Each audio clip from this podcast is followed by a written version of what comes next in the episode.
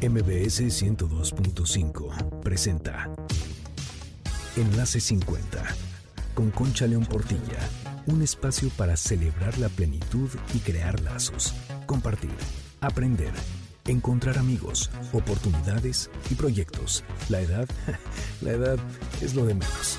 La actitud marca la diferencia, porque lo mejor de la vida empieza hoy. Enlace 50.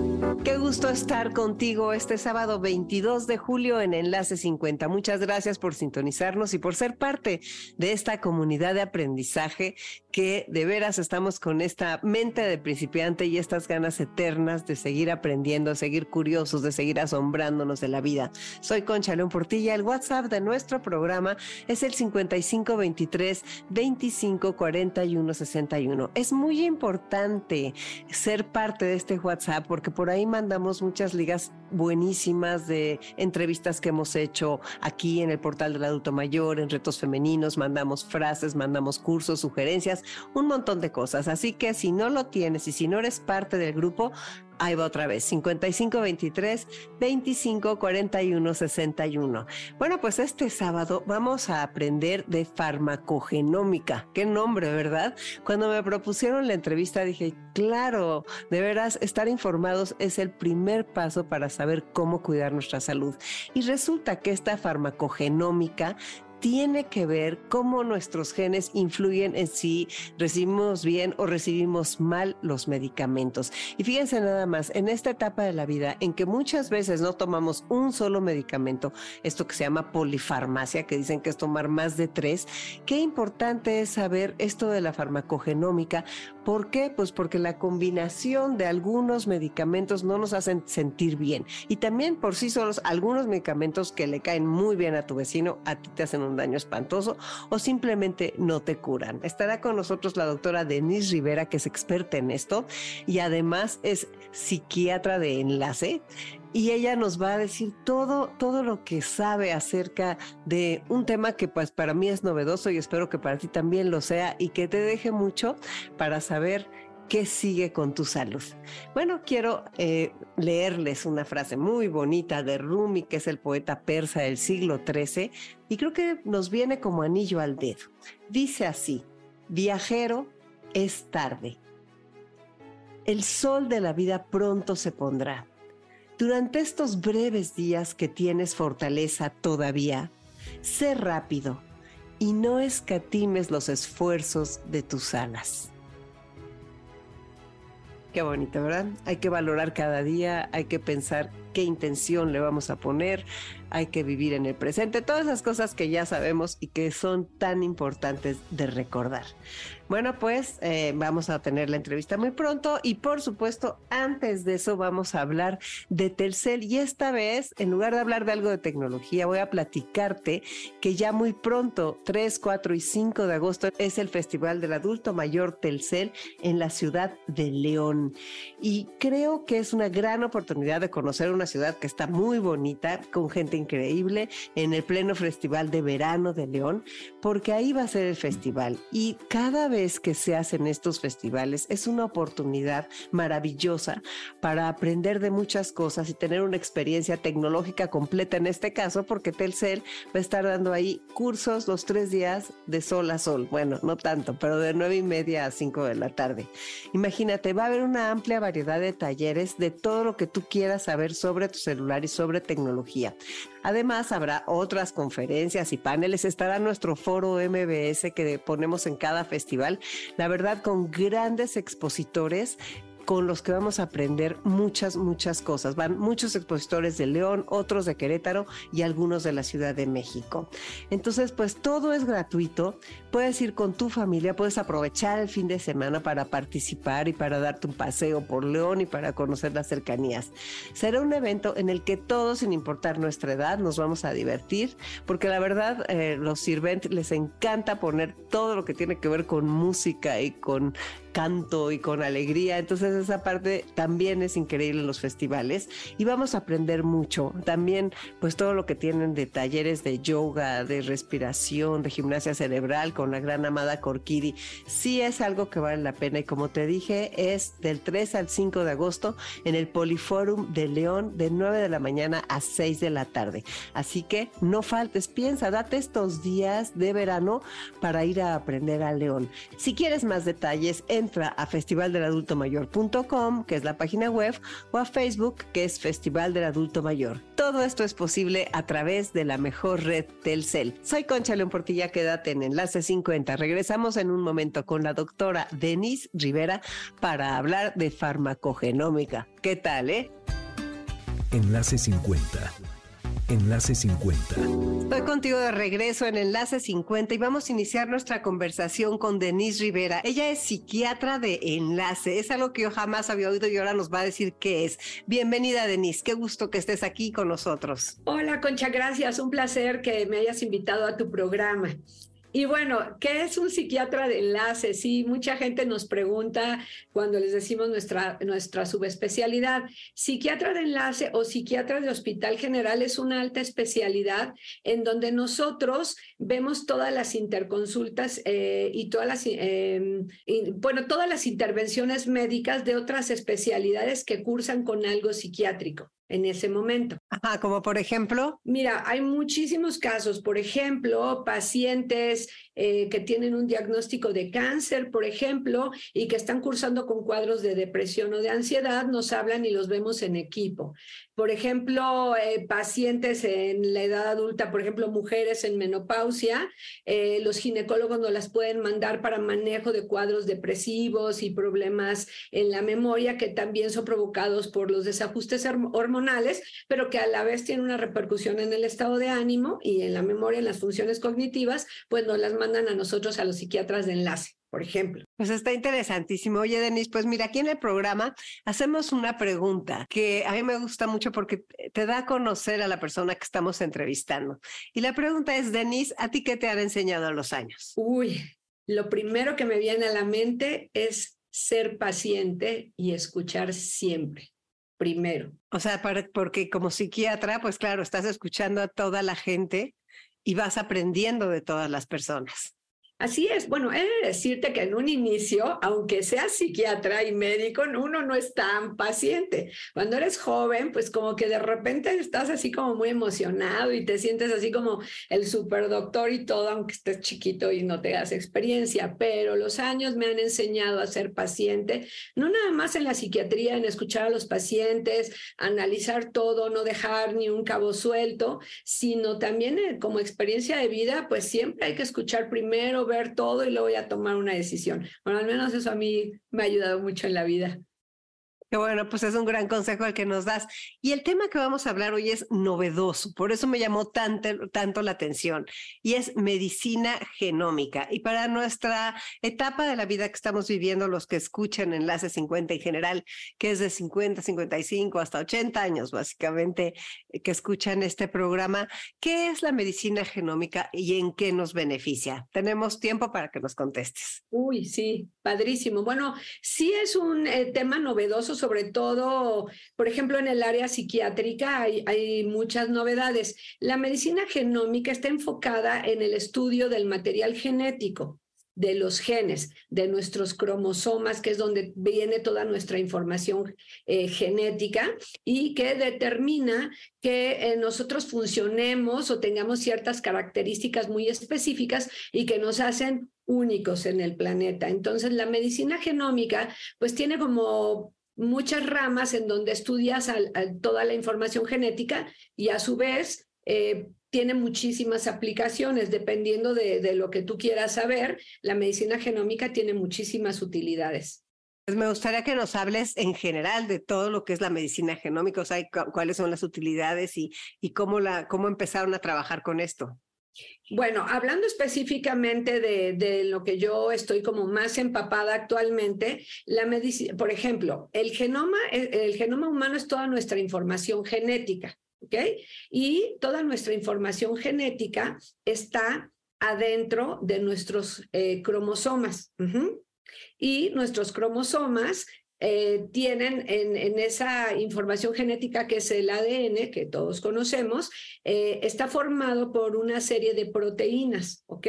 Entonces, esas proteínas eh, en el cuerpo actúan procesando, por ejemplo, en el caso de la farmacogenómica, que es de utilidad para nosotros, lo que, lo que, o sea, lo que hacen las, las proteínas es procesar los medicamentos en nuestro cuerpo, o sea, en el hígado sobre todo. Entonces, los cromosomas determinan o producen proteínas que cuando llega un fármaco se, se fijan o llegan, viajan y se, y se mm, viajan a través del torrente sanguíneo y se fijan en las proteínas y ahí las proteínas, dependiendo de la información que tienen, es que procesan los medicamentos, ¿ok?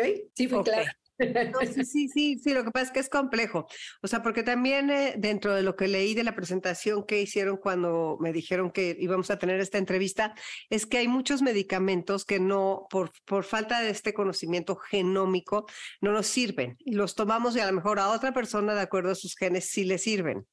Así es. Mira, sí, voy a tratar de ser más clara. O sea, los, los genes tienen ya eh, una producción de proteínas y esas proteínas, dependiendo de la información que tiene genéticamente hablando, hace que cuando un fármaco llegue al, al hígado, a las células del hígado, se procese. Entonces, dependiendo de la información que tiene esa proteína, el fármaco puede procesarse o, mm, sí, absorber, procesarse rápido, lento o normal.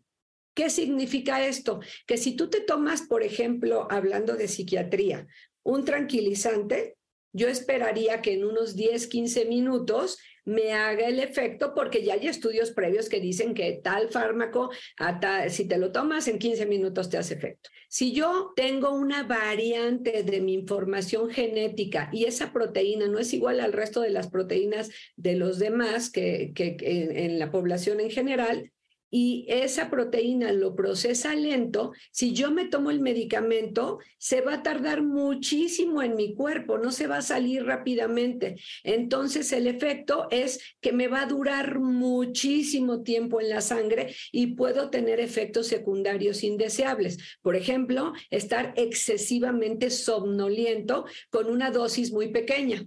¿Ok? Por otro lado, si por ejemplo tiene una variante en esa proteína que hace que se procese muy rápido el medicamento, yo me tomo el tranquilizante o el ansiolítico y lo proceso y lo elimino tan rápido que cuando me lo tomo hace cuenta que no pasó nada y técnicamente no me sirve el medicamento. ¿Ok? Entonces, como hay muchísimas variantes de las proteínas, en estudios que se han hecho se ve que más o menos entre un 30-40% de todas las medicinas que nos tomamos en general, de cualquier tipo, no nos hacen efecto. Tiene que ver por estas variantes en las proteínas que no las podemos saber. Las sabemos en la consulta diaria por intuición, porque las, con nuestra experiencia vamos viendo si algo no le sirve a un paciente o le, o le causa molestias. Bueno, uno puede pensar en que los procesa lento o rápido, pero no tenemos la certeza y no de todas las medicinas. ¿Ok? Entonces, por ejemplo, ese es uno de los beneficios de poder leer este tipo de, de genómica, porque así nosotros podemos saber cómo se procesan los medicamentos. Esa es una de las formas. Ahora, en las células donde actúa el medicamento, o sea, ya que se procesa en el hígado, se manda por el torrente sanguíneo al órgano o, se va hacia los órganos para los que fue creado, ¿no? Entonces, ahí hay un lugar donde llega la medicina y ¡poc! se mete como una llave en una cerradura. La cerradura también es una proteína y se llaman citocromos, ¿ok? Estas cerraduras también pueden tener variantes genéticas. Entonces, aunque tú proceses bien el fármaco, cuando entra aquí no funciona de la misma manera y puede provocar efectos secundarios indeseables o no funcionar. ¿Ok? Ok, y entonces eh, la medicina genómica se dedica al estudio de esto. O sea, pero eso es algo que se está elaborando constantemente y que nosotros como pacientes, pues no podemos saber. Seguimos, este, o sea, sabrán según nos caen las cosas, ¿no? Ese es, una, ese es uno de los tipos de estudios sobre genómica que existen. Es el que, por ejemplo, eh, nosotros como psiquiatras usamos más o los médicos usamos eh, mayormente. Ajá. Entonces, esa es para ver cómo funcionan las medicinas cuando entran en nuestro cuerpo. Si existen de otro tipo que has escuchado, por ejemplo, si tienes la posibilidad de desarrollar una enfermedad genética hereditaria a largo plazo. Ese es otro tipo de estudio genético que no, bueno, no es del que vamos a hablar hoy o del que estamos hablando. Eh, existen otros que no, que yo no tengo en realidad tanta experiencia, donde también te dicen de qué como eh, razas o, o eh, u orígenes tenemos, si venimos, no sé, de alemanes o de españoles o cuánto porcentaje. Esos eh, pues realmente no tienen como una utilidad médica farmacológica de tratamiento. Las pruebas farmacogenómicas lo que hacen es leer el funcionamiento de los fármacos en el organismo, cómo respondemos y cómo los procesamos. Eso hace que nosotros tengamos una eh, medicina personalizada. ¿A qué me refiero? A que en lugar de tener, este, digamos, eh, una prueba de ensayo-error de, bueno, yo le doy este medicamento a mi paciente con base a mi experiencia, en algunos casos, no en todos, nosotros antes de dar un fármaco podemos realizar este tipo de estudios y ya no estar como probando. Esa es una posibilidad. Ahora, otra cosa muy interesante, por ejemplo, tomando en cuenta el tipo de, mm, de, medicina que hago yo, que es psiquiatría de enlace, como ya te dije, yo veo pacientes en equipo. Es muy raro que un paciente psiquiátrico solamente tenga algo psiquiátrico. Por ejemplo, es muy raro que un paciente, sobre todo de las edades de tu programa de 50, 80, no tenga algo más. Digo, sí hay, pero es raro que no tengamos otra cosa. Entonces, son pacientes que tienen polifarmacia, más de una medicina. ¿Ok?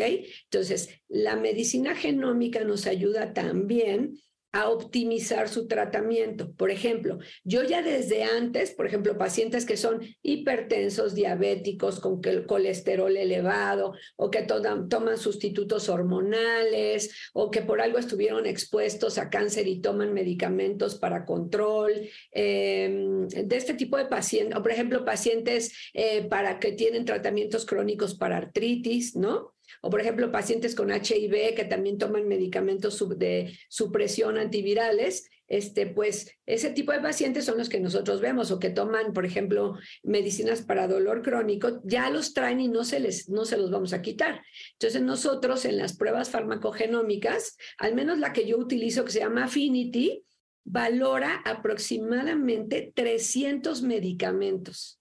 Entonces, yo puedo leer de los medicamentos que está tomando, todos, si le funcionan adecuadamente, aunque no sean de mi especialidad, yo como que, como que puedo leer todo, puedo leer todo eso y puedo ver las interacciones, porque a veces, ¿te acuerdas que te decía los lugares donde entra la medicina?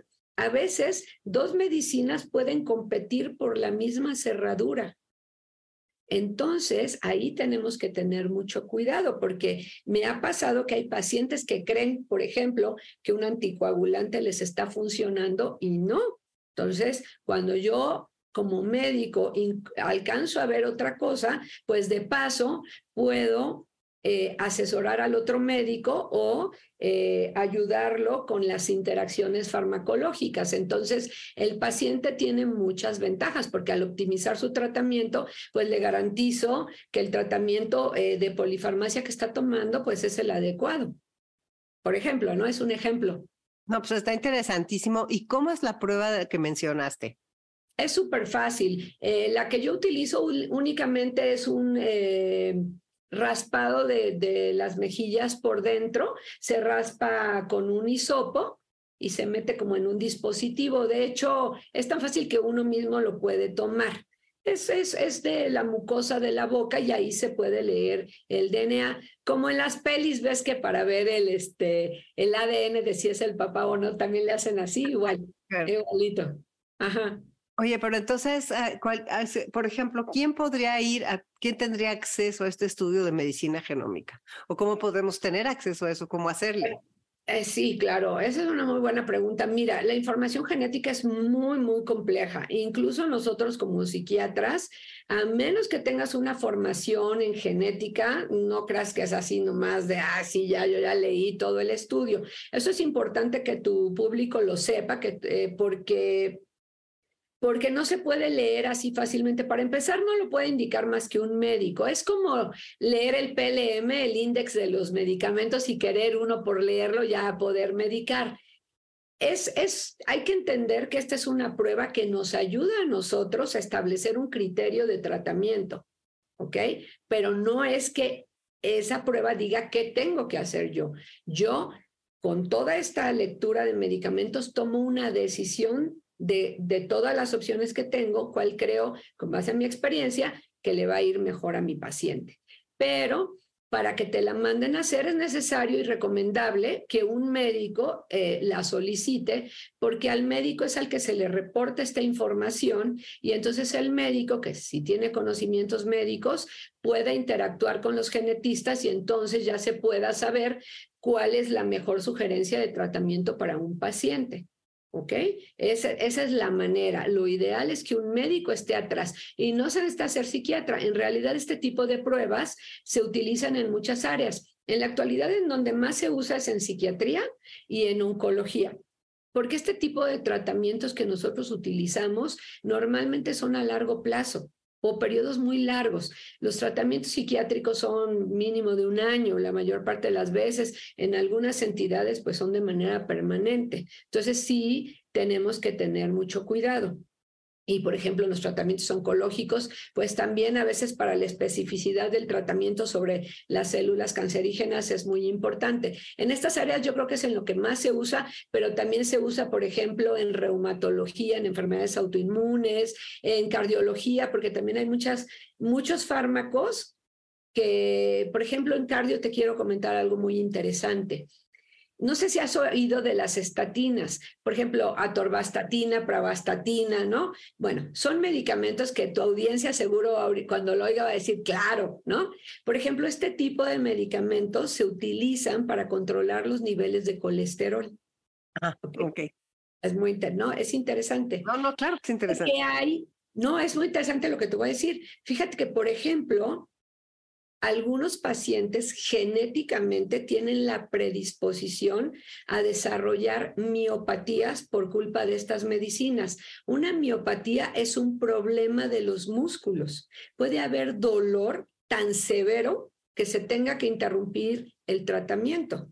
Pero he, sabido de casos que ha habido hasta destrucción muscular por culpa de estas medicinas de verdad, yo conozco un amigo que es cirujano plástico que se las tomó y siendo médico, pero él no lo puede saber, no podemos saberlo sin una lectura previa y tuvo una complicación de este tipo. Entonces, este tipo de pruebas farmacogenómicas también sirven como algo preventivo. Por ejemplo, yo puedo tener 50 años, ser un varón o incluso una mujer y estar perfecta, pero ¿qué pasa si en cinco años se empiezan a elevar los niveles de colesterol? Y mi doctor me dice, haz ejercicio, haz dieta y de todos modos sigues teniendo el colesterol elevado. Hay pacientes que están así. Si tú ya sabes de antemano que tienes un tema con las estatinas, llegas con tu doctor y dices, oiga, doctor, no sé muy bien qué es, pero aquí dice, ¿no? O mi doctor me, me previno y pues yo le comento a usted. Entonces ya tu doctor sabe y va a prevenir el darte este tipo de medicinas. Hay otras, eh, otras opciones de tratamiento, no son las únicas, solo que son las más comunes. Fíjate, qué bárbaro, qué interesante. Y, o sea, realmente, porque es algo que está escuchando las personas, o sea, de en las 50, y no está tal vez a nuestro alcance. O sea, es como conocer los adelantos de la medicina y tal vez plantearlo en algún momento. Muchas veces, cuando salimos de una cirugía, nos sentimos bien y van pasando los días y nos sentimos mal. Y algunas medicinas, o sea, cuando siempre te preguntan, ¿y usted es alérgico a por qué le provoca? O sea, y son cosas que a, prueba y error ya aprendimos en la vida, ¿no? Más vale apuntar de qué somos alérgicos, a qué somos alérgicos. Pero lo que me estás diciendo ahorita, que puede haber medicinas que te provoquen dolores musculares y no a todos. O sea, hay otras medicinas provocan más sueño a algunos y no a otros. O sea, otros provocan náuseas a X y Y, anestesias que saben las personas cuando entran al quirófano, que si no le la manejan bien, puedes salir sintiéndote miserable, ¿no? O sea, como que cada cuerpo es distinto. Así es. Y hay cosas que sí tienen repercusiones importantes. Por ejemplo, lo que te decía, imagínate que tú creas que estás anticoagulada y el anticoagulante no funciona y se forma un coágulo. O sea, no quieres un coágulo adentro de tu cuerpo, pero uno no lo puede saber. Entonces, de manera preventiva, sí hay, por ejemplo, hay otras cosas interesantes. Por ejemplo, a lo mejor no del grupo de edad de, de, tu audiencia en la mayoría, pero bueno, también son mamás y son abuelas y también pueden compartir esta información. Por ejemplo, eh, otro ejemplo es, podemos leer la predisposición a hacer trombos o coágulos por los anticonceptivos orales. Entonces ya sabemos que ciertos ingredientes o ciertos medicamentos que contienen tal cosa no se pueden consumir en este paciente o con precaución, porque hay riesgo. Por ejemplo, nosotros usamos mucho em, los antiepilépticos como estabilizadores del estado de ánimo o se usan mucho a veces en dolor crónico hay personas que tienen riesgo altísimo genético sin saberlo de hacer reacciones alérgicas dérmicas por culpa de estos medicamentos. Entonces, nosotros ya sabemos que esos no. Por ejemplo. Sí, la cosa es que lo que me tiene un poco confundida es que la gente diga, ¿y cómo lo voy a hacer para saber? O sea, porque no está en mis manos. Las otras cosas te dicen, bueno, si tú haces ejercicio, si comes bien, si duermes lo suficiente, eh, vas a tener, vas a prevenir y por la cultura de la prevención, si te haces chequeos seguidos, tu salud va a estar bien. Entonces, todo eso sí hay que seguir haciéndolo. Sin embargo, a la hora que estamos hablando de los medicamentos y su interacción con nuestro cuerpo y nuestra forma de ser, es nada más esperar, o, sea, porque no nos podemos hacer esa prueba o pedírsela al doctor que nos la haga. Sí se la puedes pedir. De hecho, digo, en el mundo ideal sería, lo ideal sería que todos tuviéramos esa prueba genética, o sea, y que llegaras con tu médico y le dijeras, oye, este, yo la tengo, este, pero pues, no, no sé interpretarla, pero te la doy.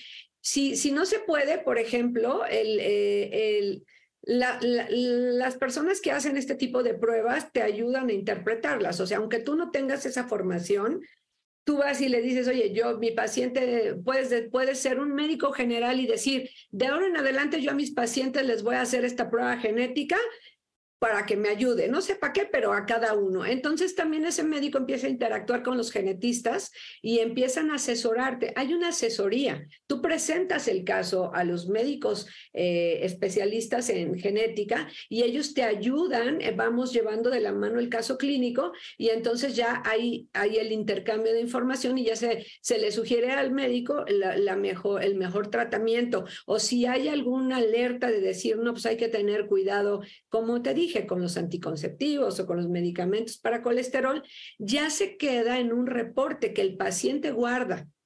¿Ok? Y el resto de la información, que es muy compleja en realidad, se queda en una nube, pero se queda para siempre. Tú sabes que ahora todo, afortunadamente, se queda registrado para siempre. Y otra cosa importante, la información genética es algo que no se modifica. Esa, esa era la siguiente pregunta y te adelantaste por la derecha. Ah, lo peor. Sí, está padre. O sea, solo la tienes que hacer una vez en la vida, es una maravilla. Entonces todos deberíamos ir a hacérnosla. La verdad, sí. Es muy cara. O sea, ¿la hacen en algunos laboratorios en México o no? La hace un, un laboratorio en México, la hace solo una empresa. La, bueno, al menos la que yo uso, que se llama Affinity, la hace solo una empresa en el, en el país y tiene estos asesores. La verdad, yo estoy feliz con eso porque a mí me ha revolucionado mi consulta. O sea, una cosa espectacular. ¿Qué empresa es la que lo hace? No hay ningún problema en decirlo. ¿No? Se llama Novagenic. Es una empresa mexicana y más o menos desde el 2020 están aquí. Yo lo uso desde esa época y de verdad ha revolucionado mi consulta de una manera espectacular. Entonces, yo eh, por mi formación que, que, lo mencionamos de psiquiatría de enlace, yo interactúo demasiado con las demás especialidades. Entonces yo empiezo, oye, le hablo al cardiólogo, oye, fíjate, o le mando un mail, fíjate que encontré esto, te mando este reporte, se lo mando y entonces el doctor dice, ah, y le hace los cambios pertinentes. Entonces se forma un equipo padrísimo para el paciente. El beneficiado es, bueno, nosotros como médicos, obvio, pero el paciente es beneficiado. ¿Por qué?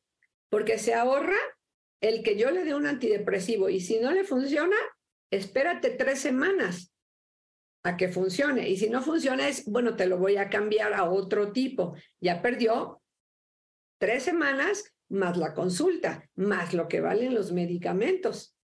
Entonces, si tú te pones a pensar en el ensayo-error, pues sí le reduces número de consultas al paciente, compras de medicamentos y sobre todo la posibilidad de no estar pasando por los efectos secundarios, ¿no? Claro, sí, bueno, y esto nada más para que, porque es difícil, quiero tratar de entender todo, o sea, no sirve nada más para la psiquiatría, sino que también te serviría para las otras cosas, o sea, para lo que estás diciendo el colesterol, te dijeran, esta no, para los trombos, esta no, esta medicina a ti no te caería bien, para la diabetes, para la hipertensión, para las alergias, para una cirugía, para los antibióticos, para problemas de gastritis, de colitis, todo lo que se te ocurra, eh, son 300 fármacos, imagínate. O sea, son un montón. Se leen 28 farmacogenes, o sea, estos, estas eh, proteínas de información genética son 28 tipos que procesan los fármacos, los que se leen actualmente son muchos. O sea, son diferentes como mecanismos que procesan las medicinas. 28 proteínas que hacen diferentes trabajos, los, los leen. Entonces, pues está padrísimo. Denise, dame unos minutos, tenemos que ir a un corte. Soy Concha León Portilla, quédate en Enlace 50 para seguir aprendiendo de este interesantísimo tema. Enlace 50. Enlace 50. Qué gusto estar aquí de regreso contigo este sábado 22 de julio para seguir hablando de farmacogenómica con la doctora Denise Rivera. Si tú me lo permites, puedo darte otra información súper padre, que también está bien padre de la, de la medicina farmacogenómica, sobre todo en el área de psiquiatría y de gineco, porque tiene em, impacto en esas dos eh, especialidades. Tú ubicas el ácido fólico. El ácido fólico, bueno, es un, es un eh, em, es una eh, sustancia fundamental en nuestro cerebro. El ácido fólico es, una, es la sustancia fundamental para la producción de los neurotransmisores, que son la serotonina, la dopamina y la norepinefrina. Estas tres sustancias en nuestro cerebro están encargadas de las emociones y de su regulación, ¿ok? Bueno, nosotros comemos el ácido fólico en nuestra comida, no es como que nos haga falta el ácido fólico, pero por ejemplo, en una mujer embarazada, cuando está gestando un bebé, pues la formación del sistema nervioso central tiene que ver mucho con las cantidades de ácido fólico. Se necesita mucho ácido fólico, por eso les dan ácido fólico a las embarazadas en cantidades este, importantes. Bueno, partiendo de lo que te acabo de decir, cuando tú te tomas el ácido fólico en pastillas o en la comida, se pasa a tu intestino, se, transforma en moléculas, se va al hígado y cuando llega hay una enzima que procesa el ácido fólico. Bueno, al menos en nuestra población mexicana, hay una población importante en nuestro país que esa enzima no le funciona bien. No, todavía no sabemos cuál es la causa de por qué nuestro país pero de que no le funciona, no le funciona a una población importante. Entonces, por mucho que tú tomes suplementos o comas ácido fólico, no hay la enzima suficiente o es más bien deficiente su actividad y no se procesa bien el ácido fólico. Entonces, los niveles de nuestros neurotransmisores en el cerebro son deficientes. Entonces, imagínate el impacto que tiene eso. Clínicamente hablando, por ejemplo, en psiquiatría, los pacientes tienen mayor posibilidad de cuadros depresivos o, por ejemplo, de fatiga o trastornos del sueño. Son pacientes que nunca se sienten bien, nunca se sienten al 100. Les falta, pues sí, porque no tienen ácido fólico. O, por ejemplo, en, en gineco está muy asociado a endometriosis, por ejemplo, o, por ejemplo, a ovario poliquístico, o, por ejemplo, a abortos espontáneos. Entonces, es muy importante, en esta prueba farmacogenómica también se lee cómo funciona esa enzima y si hay necesidad, ya se dan suplementos especiales de ácido fólico, pero ya procesado. Entonces, este tipo de suplementos, estás hablando que genéticamente no produces bien ácido fólico, pues técnicamente tendrás que tomar los suplementos de por vida. Entonces, hay gente que anda por ahí sin saber y a lo mejor son personas que siempre se sienten medio depres, medio cansadas o han tenido eh, abortos y no saben por qué. Entonces es muy importante considerar también la situación del ácido fólico, sobre todo porque en nuestro país sí hay una, hay una población que tiene problemas con eso. Esta sensación de que tú vas al doctor y el doctor no le atina, porque digo, yo también he sido paciente o impaciente, o esta sensación de que te dan algo Digo, imagínate, con 30 años yo de ser psiquiatra, ¿cuántas veces no me ha pasado esta sensación de que yo le doy algo a mi paciente y en lugar de mejorar, mi paciente empeora? Es terrible, porque también como médico dices, qué horror. Y el paciente pues empieza a desconfiar. Esto también es un problema, porque entonces tú como paciente ya no confías en los médicos y entonces estás cambia y cambia de médicos, este, o tú mismo haces los movimientos de los fármacos creyendo que sabes más y lo único que pasa es que el paciente sale muy perjudicado. Entonces, algo de lo cual yo veo eh, pues un, un, gran avance en este sentido es que a raíz de estas pruebas farmacogenómicas yo sí he disminuido mucho este tipo de complicaciones que a la larga pues lidiamos todos los médicos en el día a día, digo todos, pero hablando de mí, yo sí he notado una gran disminución de este tipo de problemas en la relación médico-paciente, porque eso también es muy importante, es un factor determinante para que un tratamiento funcione del tipo que estemos hablando, ¿eh? Tu cardiólogo, tu nutriólogo, tu ortopedista, ¿no? Este, lo que sea que te esté viendo, pues imagínate que no te sientas bien, te dé algo y te empeores, bueno, y sí puede pasar.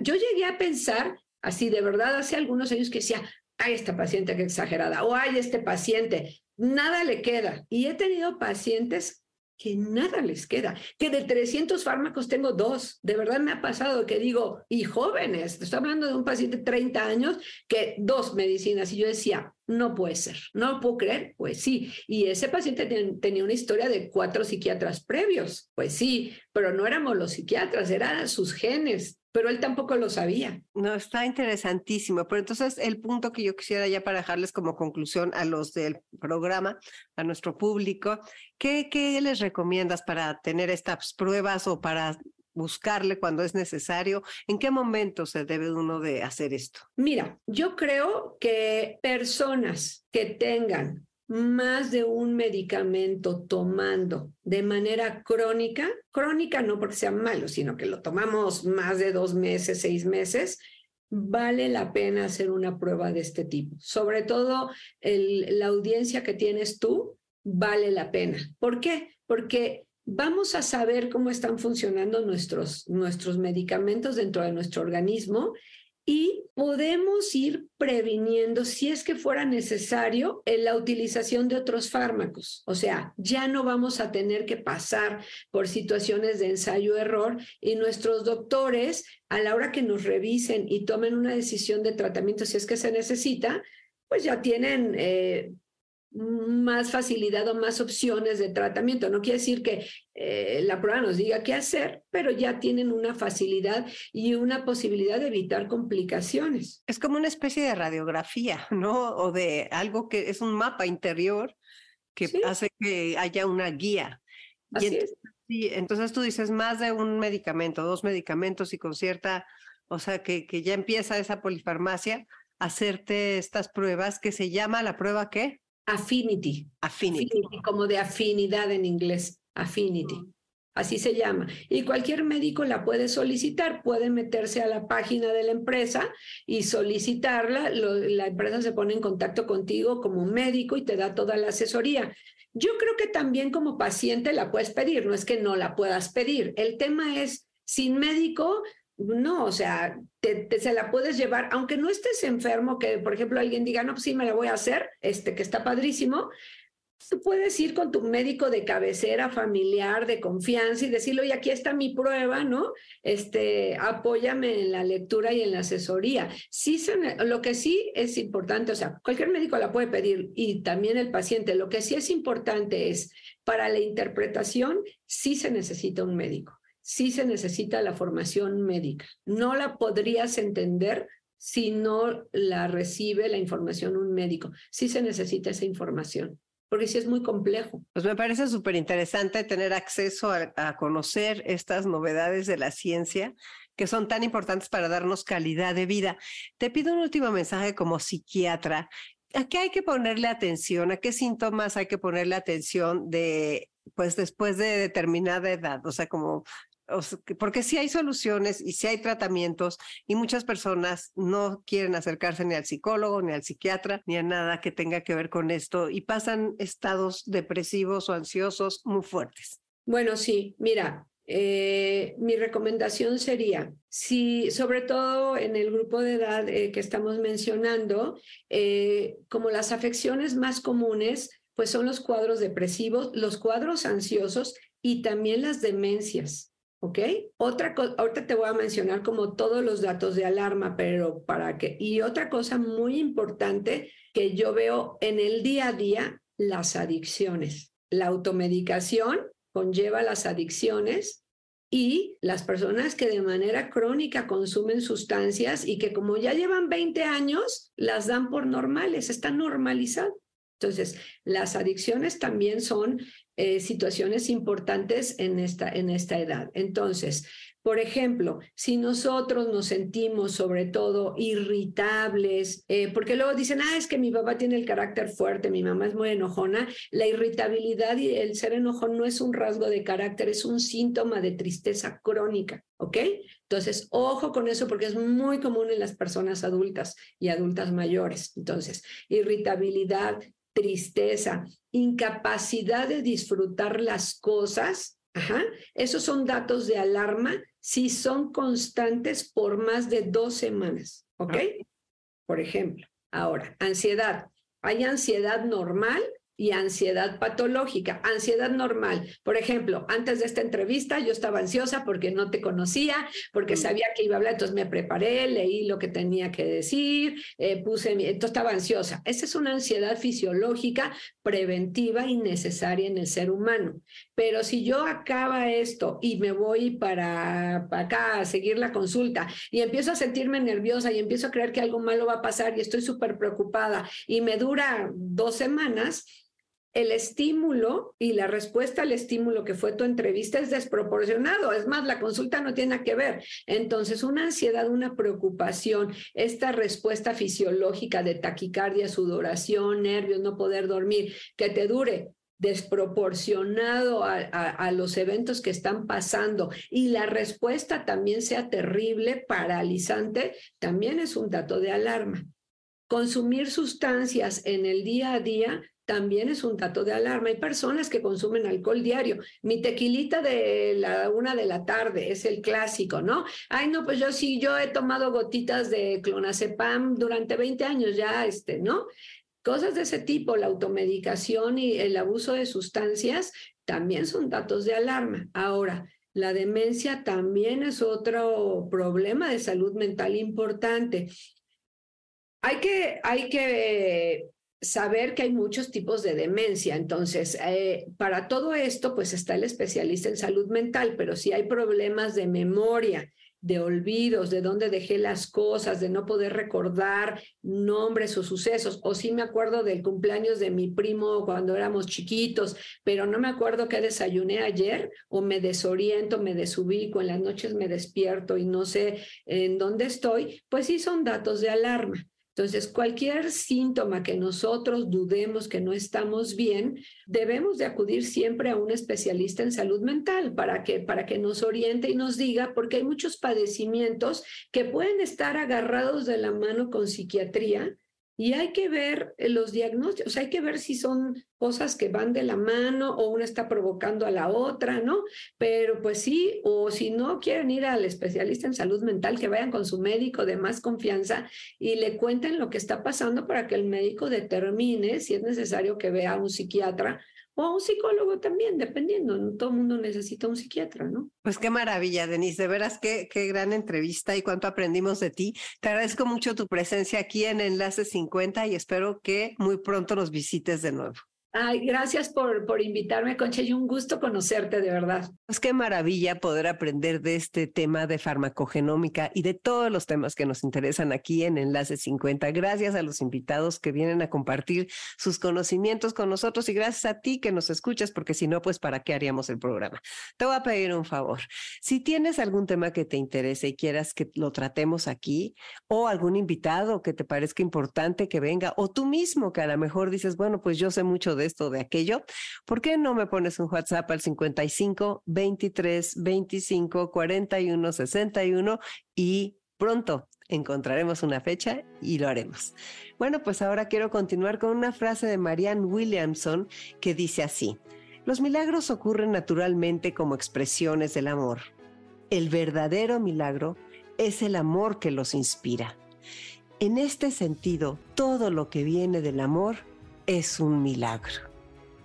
Bueno, te recuerdo que uno de los autores que vamos a leer en el curso Refrescate de este verano, que es 7, 14, 21 y 28 de agosto, cuatro lunes de 7 a 9 de la noche, una de las autoras es Marianne Williamson y su libro es La Edad de los Milagros. Así que imagínate con esta frase que acabamos de decir, todo lo que podemos aprender, tanto de ella como de los otros tres autores que son Diego Bernardini, Diana Orero y Francesc Miralles. Ojalá te inscribas, de veras, este, regálate estos cuatro lunes este verano, refrescate, cambia tus ideas, da un reset a lo que piensas, encuentra nuevos horizontes, platiquemos, conozcámonos. Es una, es una experiencia muy bonita que ya sucedió el año pasado y que este año se va a repetir todavía mejor, ya lo verás.